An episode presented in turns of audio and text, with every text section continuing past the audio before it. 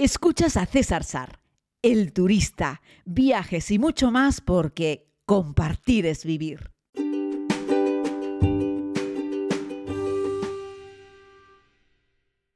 Muy buenos días a todos y a todas, querida comunidad. Les hablo, bueno, puede que escuchen un poco de ruido de fondo desde la recepción del hotel porque a mí también se me pegan las sábanas, sí. Y así es que sonó el despertador y seguí plácidamente durmiendo hasta que, bueno, eh, ya llegué al punto límite. Así es que he tenido que decidir si grabar este podcast o no grabarlo, que evidentemente había que grabarlo, o no desayunar. Y claro, yo no puedo perdonar un solo desayuno. Y si no, pregúntenselo a mis queridos amigos y amigas de Fred Olsen, que durante la travesía en el barco desde Filipinas hasta Canarias, a pesar de que algún día maré, jamás perdoné una comida y por supuesto jamás perdoné un desayuno. Así es que aquí estoy, compartiendo una agüita caliente, un poco de desayuno desayuno, mientras grabo este podcast de un tirón, por cierto. Saben que yo hago rec y le doy a grabar, o sea que al final estos 10 minutos son los mismos eh, y no voy a poder comer mientras grabo el podcast, pero por lo menos ya estoy aquí instalado y ya he ingerido algunos alimentos. De ruido, pues de fondo, pues ese, el ruido ambiente de la gente que está desayunando, platos, etcétera. Bueno, no me enrollo más, querida comunidad. Hoy es un día muy importante, porque aunque ayer ya tuve la oportunidad de ver personalmente a Joaquín de Boreal Travel, junto con un par de eh, pasajeros de Guatemala, que espero conocer más en profundidad estos días, que están aquí dando una vueltita por Europa, París y, eh, e Islandia, y luego regresan a su país. Hoy comienzo la ruta con, con Joaquín y con el resto del, del grupo, eh, donde vamos a ver cosas muy bonitas, fundamentalmente hacia el sur de Reykjavik. Hoy me ha hablado de cataratas heladas, de cuevas de hielo, en fin, seguro que tenemos una actividad súper interesante. Yo la verdad, aunque Joaquín me mandó el programa en su día decidí no, no, verlo especialmente porque me gusta dejarme sorprender, aunque todos los sitios que vamos a visitar son lugares que yo ya conozco. Aún así, quería, eh, pues eso, no tener muy claro si primero voy a una catarata o a unas aguas termales. Y eso me parece siempre muy entretenido dejarse llevar, que para eso he depositado toda mi confianza y todas mis esperanzas en los amigos de Boreal Travel, que son, pues eso, unos auténticos expertos, ¿no? Así es que bueno, ayer Joaquín propuso, oye, pues venga, ya que has llegado a Reykjavik eh, por la noche, mm, el cielo está despejado, vamos a intentar ver auroras boreales. Así es que nada, quedamos en un punto, eh, porque yo todavía tenía mi coche de alquiler, y nos pusimos a mirar al cielo. Eh, y no vimos auroras boreales, eso ocurre. para que se vean auroras boreales tienen que darse varias circunstancias. ¿no? Eh, la más importante es que esas partículas ¿no? de, energía solar eh, que chocan contra la atmósfera de la Tierra y que produce ese efecto cuanto más te aproximas a los polos, tanto al polo norte como al polo sur, se esté produciendo. O sea, tiene que existir esa actividad, si no, no hay. Ahora, podría haber la actividad y resultar que el cielo está absolutamente nublado, entonces pues tampoco lo puedes ver.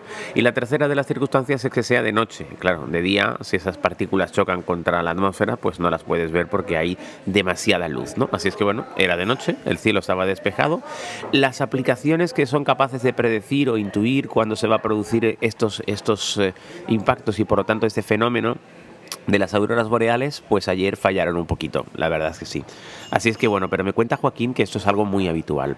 Tendremos la oportunidad de hablar de más concretamente de auroras boreales, pero ayer nos dio una charlita Joaquín muy interesante, eh, muy didáctica, explicando un poco cómo es el fenómeno, ¿no? Yo pensaba que se producía directamente en el polo norte y en el polo sur, es cierto, pero lo que yo no sabía es que es como una especie de anillos, como una circunferencia, es decir, en torno al inicio del círculo polar ártico, en el 66 Norte, eh, es donde se pueden vislumbrar. Por ejemplo, me contaba que él tiene amigos y ha estado un montón de veces en las Svalbard y en las Svalbard para ver auroras boreales tienes que irte al sur de las mismas, no al norte, eh, porque incluso adentrándote aún más en lo que es el polo norte magnético o el polo norte geográfico, ahí ya no ves las auroras boreales.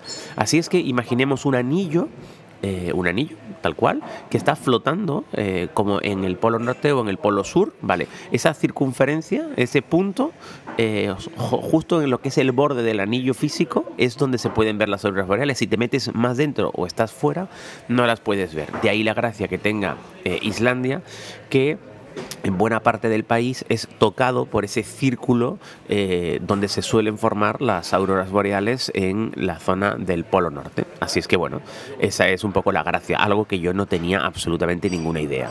Más mitos sobre auroras boreales. Eh, bueno, otro es eh, mm, que no se pueden ver a simple vista. Y aquí soy yo el que tiene que entonar el mía culpa. Porque, hombre, las auroras boreales yo hasta ahora las vislumbraba, las intuía a simple vista y luego cuando hacías una foto de larga exposición es cuando se ven. Pero hay ocasiones en las que las auroras boreales están tan presentes, inciden con tanta fuerza que puedes eh, verlas a simple vista. De hecho, Joaquín me enseñó algún vídeo ayer grabado con un teléfono y los teléfonos graban unos vídeos terribles de noche, es decir, no son capaces de recoger bien la luz, en los que se veía perfectamente las auroras boreales. Para que nos hagamos una idea, el ojo humano Fotografía de larga exposición, se ve mucho más de lo que capta el ojo humano. Ojo humano, por el otro lado tenemos el vídeo. El vídeo suele captar mucho menos de lo que es capaz de ver el ser humano. Digo el vídeo normal con un teléfono móvil, ¿vale? Si pones una Sony A7S2 y tal, ahí sí, ¿vale? Y le das ISOs al 35000, pues entonces sí. Pero a simple vista, con un teléfono móvil en vídeo ves menos que con un ojo. Y con una cámara de fotos, ya sea un teléfono móvil o sea una cámara grande, si le das larga exposición, ves más de lo que ves con el ojo humano. Así es que me estaba mostrando esa imágenes eh, de vídeo en las que se veían perfectamente auroras boreales. Más mitos, que las auroras boreales no se ven cuando hay luna. Mentira, me enseñó Joaquín ayer un montón de fotos de auroras boreales hechas con el teléfono móvil y una luna espectacular presente. Mito número no sé por cuál vamos. Siguiente mito, que las auroras boreales no se pueden ver en Reykjavik y que las auroras boreales necesitas oscuridad máxima para verlo. Hombre, es mucho mejor oscuridad máxima para observar el firmamento, eso siempre, por supuesto, claro que sí. Si la aurora boreal es muy débil, muy tenue, muy bajita, no la vas a poder ver si hay contaminación, eh, contaminación lumínica. Por lo tanto, tienes que irte a un lugar oscuro, pero, de nuevo, vamos con los mitos, me enseñó fotografías tomadas en el mismísimo centro de Reykjavik una noche con todas las luces encendidas. De hecho, en la propia foto sale una lámpara, una de las eh, lámparas de la calle, una de las farolas de la calle, y se ven perfectamente las auroras boreales. Eso quiere decir que los días, los momentos, los instantes en los que las auroras boreales son intensas, fuertes y potentes, se ven vamos, menos de día en cualquier momento. Eso quiere decir que mientras que sea de noche, las auroras boreales, si son potentes, se pueden ver con luz de luna, con luz de farola, en medio de una ciudad, a simple vista, grabadas con un móvil, en fin que se pueden ver.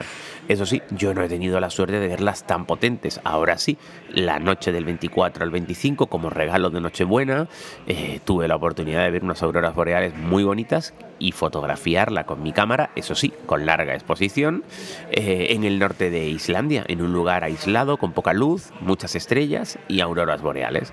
Así es que quien les habla, ya sabéis que estoy muy contento de poderlas disfrutar. Ahora, ayer noche aprendí un montón con Joaquín de Boreal Travel sobre auroras boreales. Que él no es que sea un científico, es un amante de, de, Islandia y le encanta enseñarlo a los turistas que vienen. Así es que les podría dar un consejo. Cuando vengas, por ejemplo, por libre a, a Islandia, hay muchas agencias que te organizan desde Reykjavik una salida para ver auroras boreales. Bueno, pues esas salidas se hacen siempre, aun cuando ellos saben que no se van a poder ver las auroras boreales. Y hombre, eso puede ser un poco feo, es algo que me contaba ayer Joaquín, ¿no? Y de todos modos, si el fenómeno es potente, lo vas a poder ver y en cualquier caso lo que tienes que hacer es intentar buscar, aunque estés en la ciudad, un lugar con menos contaminación lumínica si es que las auroras se dejan ver, aunque sea de una manera más tenue, para que las puedas disfrutar. Porque eso sí, si las auroras se ven flojito, como les estoy diciendo, y hay mucha luz, pues ahí es más difícil verlo. Ayer, Joaquín, eh, pues nos llevó a un lugar que estaba eh, a las afueritas de la ciudad, pero me refiero a simple vista, se veía perfectamente toda la ciudad y estaba muy iluminada eh, la zona, o sea, había algunas zonas de más oscuridad, pero vamos, no era un sitio negro total como el que yo vi eh, las auroras el día 24 por la mañana, eh, el día 24 por la noche, ¿no?